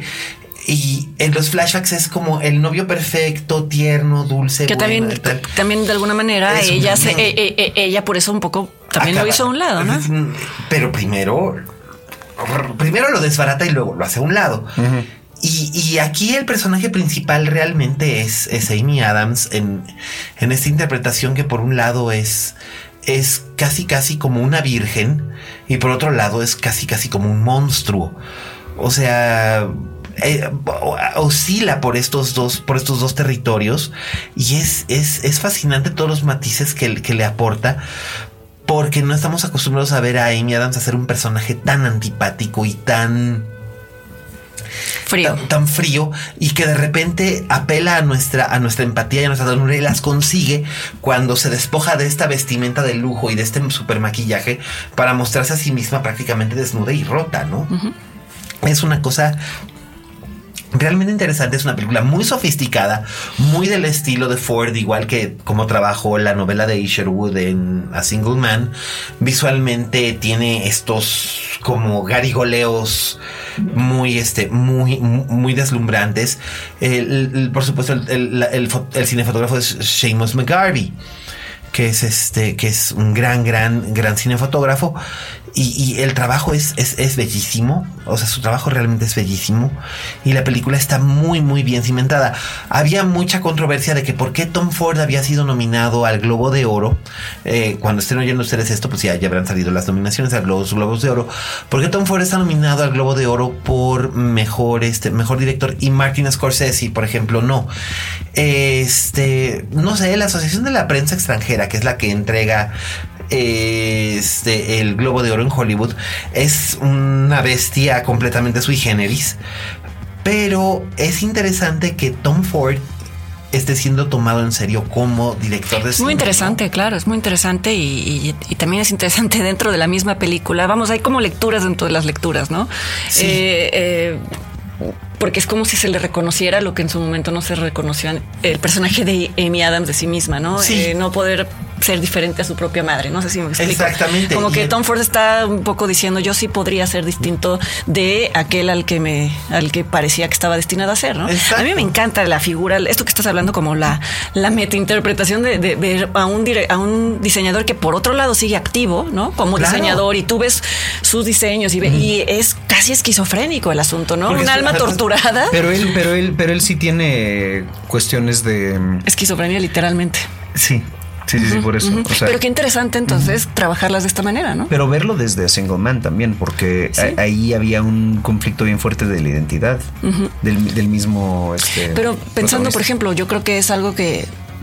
Yo creo que muchos personajes que en la moda o que en estas profesiones altamente superficiales que tengan un poquito de... Nos, eh, volteó, nos volteó a ver a Miguel y a mí, creo que era alusión al teatro eso. No, no, no, no, no, no, no, no, no, no, estoy refiriendo al mundo de la moda. yo sí te entiendo, Que puedan tener un poquito de reflexión sobre lo que hacen. Puede llegar a ser muy conflictivo ahí te ves, ahí está Alexander McQueen, no sé, tal vez Alexander McQueen, no resolvió este, no ya estoy haciéndole una, una, una pseudo psicoanálisis, pero no, no, pero, Alexander McQueen era claro que sí estaba teniendo este colapso mental que finalmente que lo llevó al suicidio porque no podía, no, no podía, digamos, lidiar con esa mundo, lidiar con las dos cosas, no solamente con el mundo de la moda, sino además con sus propios orígenes. Finalmente él era el hijo de un carnicero del, del, del, del East, eh, del East End de Londres. O sea, pierde a su madre y pierde la mitad de su identidad. Así es. y entonces entra en este, entra de cabeza en este mundo glamoroso de la moda y el diseño y todo. Y es demasiado, es demasiado. No supo lidiar. No supo lidiar con ello. No supo, porque también tenía problemas con su propia homosexualidad. O sea, por un lado era tremendamente abierto en su homosexualidad y era muy militante. Y por otro lado tenía todas estas parafilias y anticonvenciones que lo llevaron a vivir una vida muy sola y muy y muy de mucho, de mucho riesgo. Entonces, eh, eh, todas estas cosas Ford también en cierta forma las maneja y las presenta incluso en escenas que son completamente creadas por él, que no forman parte de la novela en la que se basa Animales Nocturnos. Este, y a mí me parece, me parece realmente una película fascinante y por eso es el tercer lugar en mi lista de mi top ten. Y este, y ya nada más me quedan dos para, para, cerrar este año. Es una lástima, pero pues sí, porque hay que dar picaditos, si no nos corren aquí. No, no, no, sí. Este va él de Paul Verhoeven, que este que decíamos que, el es, sí, que es, decíamos que es nuestra comedia negra favorita del año. Para mí es mi número uno. Sí. Digo, a mí yo realmente no me gusta ponerle números a las películas que me gustan. Incluso me recordaba que hace unos días Emily Nussbaum, la había dicho que, la crítica de Sí, que la crítica de televisión del New Yorker odia siempre hacer listas, entonces siempre se le da la vuelta y este año lo que hizo es que fue nombrando varias y a todos decía, y entonces esta es la número uno. Claro, aunque esta también es la eh, número uno. Aunque esta también, esta es la número uno. Sí, bueno, sí, el de Verhoeven es hablando de directores que pueden tener una empatía con lo femenino de, una manera y además este es un personaje totalmente subversivo. Sí. Yo no sé, a mí me sorprende. Digo, ya veo que está nominada Isabel Huppert. Sí. Pero no, no creo que las nominaciones pasen más allá de la de a mejor actriz, porque es muy complicada esta no, película, no, no, O sea, definitivamente ella va a ser, ella es el Charlotte Rampling de este año. O sea, le va a tocar también que nominación al Oscar. Pero así. Porque es una actriz madura que de repente regresa con esta película en la que hace algo insólito y todo el mundo se queda, ¿what?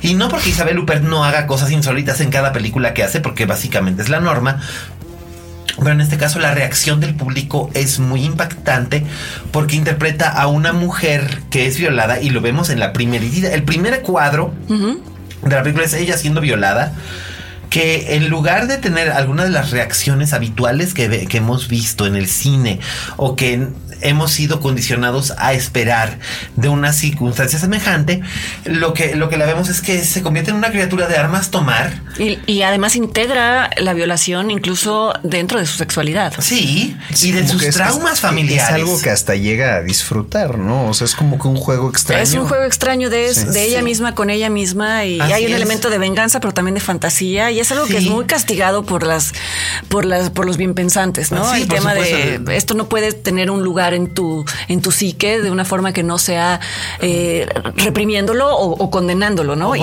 ella le da muchas más. Sufriéndolo. Exacto, sufriéndolo. Y ella le da una capacidad, o sea, ella, le, da unas salidas, se burla de ello, lo utiliza, eh, le da la vuelta. Le saca ventaja, le voltea, le voltea la tortilla en algún momento a la situación. es bien. Y además le incorpora con, un proceso de liberación de ella misma, en el que acaba por, por, por liberarse incluso sus propios traumas familiares, su relación estrambótica, porque hay amor, pero también hay un profundo resentimiento con la madre, hay ambigüedad, porque hay amor y también un profundo desprecio por el hijo, eh, por el ex marido, con los amigos. Sí, al final ella es la única que eh, te das cuenta de que es la única que realmente tiene claras sus prioridades en la vida y todos los demás acaban revelando unos lados oscuros tremendos. Tremendos, ¿no? Y, una, una codependencia con ella, porque por eso finalmente la película se llama ella, porque todo gira en torno, en, torno a ella y ella consigue de un modo o de otro hacer su paz absolutamente con todos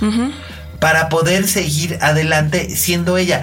O sea, el personaje es, es optimista, es divertido, es Es una comedia negra, es de alguna manera, ¿no? Sí, es una, es una comedia negra. Yo lo dije desde, desde Morelia, que hubo, hubo algunos, hola Román, que este, que, que, que algunos, que, algunos críticos que disintieron, dijeron, ay, ¿de dónde está la comedia? ¿Cuál humor?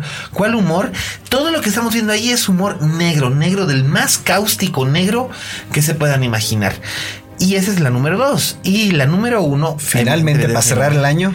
La La Land. Que es con la que este, empezamos la plática. Con la que Exactamente, la plática, sí. Que la correteé por todo Morelia. La vi tres veces en Morelia. Y si yo pudiera ver esa película por lo menos una vez al mes el resto de mi vida eh, y, y, cuando salga el Blu-ray definitivamente va a pasar a mi, a mi colección permanente. Este, si yo pudiera ver esa película una vez al mes, por lo menos, o una vez cada 15 días, sería feliz. no, de verdad, de no, verdad. Me, de me verdad. encanta eso. De verdad, de ¿Tú ya verdad. la viste, Roberto? Yo aún no, ah, no, porque, puedo ver ah, ninguna porque, porque, porque, todavía no estrena. Porque todavía no estrena. Sí, pero yo no fui requerido. Ya ven, a, los festivales. ¿A ti qué te pareció?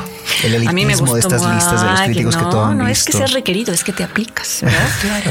A mí me gustó muchísimo. Además, vamos, es una película que, por un lado, es un homenaje total al género musical, a películas muy específicas, a toda la época del, sin, del Hollywood clásico, pero reescribe todas sus reglas, porque eh, en aquellas películas, en aquellos musicales, en donde siempre eh, era más importante la vida de la película, o sea, la vida de película, Ajá. la vida ideal. Ajá. Aquí eh, hay una, hay, en eso creo que lo platicábamos en, en, en Morelia. Que sí. hay un tema en común con Nocturnal Animals, sí. que es el, la, la, vida que no se vivió. ¿no? ¿Qué estás dispuesto a hacer sí. por vivir tu sueño y qué vas que te a has perdido por y, ello? ¿no? Y además puedes tener en la memoria todas estas imágenes editadas a manera de musical claro. de lo que pudo haber sido, pero que a lo mejor justo existe solo esto suena una paradoja, pero existe porque no pudo ser. Exacto, ¿no? que es que es la partida de madre que te hace que te Por hace eso los amores platónicos siempre son más poderosos que los reales. Claro. Por eso, no, y no necesariamente eso implica que tu vida sea un fracaso. Siempre hay una no, parte que va a existir no, en una dimensión aparte. El, cuando tienes un amor platónico, no necesariamente tienes que lidiar con que la persona se tire pedos en la cama o tiene mal aliento en la mañana. es eso, por eso es que nos enamoramos platónicamente de alguien, porque no lo vemos a las 7 de la mañana cuando se acaba de levantar y necesita urgentemente un café. O no lo vemos cuando está desesperado porque es fin de mes y tiene que, y, y tiene que hacer, y tiene que hacer sus cuentas. Entonces, el amor de Ryan Gosling y Emma Stone en esta película de los personajes, sí, obviamente. Sí. Bueno, su química existe probada. solamente porque solo va a existir en la dimensión de imaginaria para ellos dentro como personajes. Sí. No hablo de que sea una película, sino no, para no, ellos. Para ellos, Ajá. exactamente. Y además la química que existe entre ellos es innegable y le prende fuego a la pantalla. O sea, realmente funciona en ese, en ese sentido muy bien. Hace que nosotros entremos en el juego para que tú digas, ah, sí me la creo. Sí uh -huh. me la creo y me la voy, y me la voy a jugar con ellos en ese sentido. Por otro lado está la música. La música es gloriosa. Eh, alguien, un, un, un, alguien de Guadalajara me dijo, ay, es que este es que claro, eh, La La Land es como, como, como la, como la película hermana de Los Paraguas de Cherburgo. no. De hecho, es la, eh, si, fuera a hacer algo, sería la hija de Los Paraguas de Cherburgo. Porque La La Land sin Los Paraguas de Cherburgo, sin Cantando Bajo la Lluvia, sin Nace una Estrella, sin El Mago de Oz, sin Desfile de Pascua, sin Encuéntrame en San Luis, sin el show de terror de Rocky, sin Dulce Caridad, sin West Side Story, sin La Novicia Rebelde, sin Vaselina, no podría ser. Todas estas películas que mencioné y muchas más, Siete novias para siete hermanos, El Rey y yo, todas, todas, todas están referenciadas de un modo o de otro. Uh -huh. Todas, principalmente los paraguas de Cherburgo, color, eh, color, música. Los Paraguas de Cherburgo básicamente es una ópera. Todo, todo el mundo canta. Yo suelo decir que es la película de ciencia ficción más bonita de la historia porque viven en un planeta donde pues siempre es que, hay música en el aire y la gente no y habla. que incluso de eso también se, se, burlan con cariño en La La Land, ¿no? Sí. Cada vez que hay música que sale de lugares extraños, ellos se voltean a ver como diciendo, ¿y esto qué está pasando? Sí, no, no, no, o coreografías que existen porque nunca se ensayaron, pero que sin embargo las pueden... Es, claro. Hay como ese guiño a todo, a todo, todo lo absurdo que puede tener la lógica de musical. No, y además hay un humor, hay un humor muy subversivo. ¿Tapas y samba? No. Puedes tener ambas, puedes tener una, pero no las dos. Samba o tapas. No puedes tener tapas y samba. Esa clase de cosas, ¿no? Y Gosling y Emma Stone están espectacularmente bien. Y es, es una cosa, es una cosa bellísima.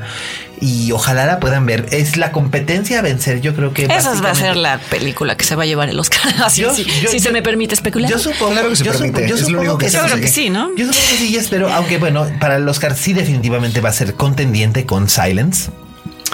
Así que habrá, sabrá, que ver, habrá que ver qué tal. Pero bueno, con eso llegamos ya a la conclusión de nuestro último capítulo del año. Este, Fernando, muchas gracias por acompañarnos. Muchas gracias a ustedes. Ya vamos a ver qué tanto se cumplieron nuestras no, no, no son predicciones. Ojalá pronto se puedan ver estas películas. Cuando, vayamos a tener, cuando vayamos a, cuando vaya a ser Oscar, hacemos mesa. Hacemos otra. Y Rosque Reis. Sí. hacemos mesa para hablar al respecto de ello. Pues bueno, pues muchas gracias por estas que son 27 semanas de hacer esto. Wow. Digo, no estuve en todas, pero en muchitas y. Seis meses. Creo que ya me sacaste más canas. Eh, mano. Es que nunca había durado tanto tiempo en un, en un programa de. de, en, o, bueno, en un podcast. Sí. No, pues la, no, bueno, sí hubo un programa de televisión en el que duré varios años, pero no era lo mismo. Era lo que yo hacía era una capsulita y aquí esto, como quiera que sea, pues es como que mi. Es, es como que mi propio huevo, ¿no? Entonces, pues pero bueno, escuchas, ya saben, cualquier queja, insulto, etcétera, arroba alias Cane en Twitter, Instagram, MySpace, ¿tienes todavía? No, ya no, ni hi-fi. no, pues qué lástima. ¿Y Fernanda, tus redes son? Es eh, principalmente Twitter. ¿O tu red? Mi red. principalmente Twitter es arroba F-Solórzano. Así es. Y pues siempre contesta. Siempre tiene la. no lo prometas porque ya no, no, es cierto, a mí no tanto. A mí me dejó de contestar eventualmente. Este, pero yo soy arroba, yo soy Rob Cavazos eh, y no la culpo. Sí, y les agradecemos. Eh, eh, me gustaría tomar un breve aside para agradecer a todo el equipo de Dixo. Fede, Mimo, Aldito, Vero, Adrián, Dani, este, a, todos nuestros, nuestros escuchas que, que, nos oyen en, en distintos puntos puntos de, la República. Raúl Fuentes, eh, a Raúl Fuentes, a Enrique González, a Luis Sosa, a Eduardo Martínez, que nos, que, que todos ellos formaron parte de este, de este podcast durante este año. Y a todos los demás que hayamos olvidado. Así es. Muchísimas gracias. ¿Algo más? Nada, felices pues, fiestas. felices fiestas, sí, claro. Y recuerden, como dijo la Betty Davis, la Betty. si ustedes no tienen, en cualquier negocio que en no tienen fama de monstruos, todavía no son estrellas. Hasta la próxima.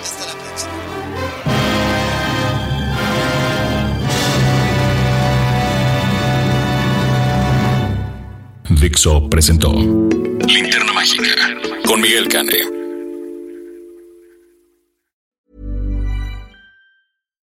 If you're looking for plump lips that last, you need to know about Juvederm lip fillers. With Juvederm Volbella XC and Juvederm Ultra XC, your lip look, whether it's subtle or bold, can last up to one full year with optimal treatment and no additional maintenance. Find a licensed specialist and see if it's right for you at Juvederm.com today. That's J U V E D E R M.com. Add fullness to lips in adults over 21 with Juvederm Volbella XC or Juvederm Ultra XC. Do not use if you have severe allergies or a history of severe allergic reactions, or if you're allergic to lidocaine or the proteins used in Juvederm. Tell your doctor if you have a history of scarring or taking medicines that decrease the body's immune response or that can prolong bleeding. Common side effects include injection site redness, swelling, pain, tenderness, firmness, lumps, bumps, bruising, discoloration, or itching. As with all fillers, there's a rare risk of unintentional injection into a blood vessel, which can cause vision abnormalities, blindness, stroke, temporary scabs, or scarring. For full important safety information, visit juvederm.com.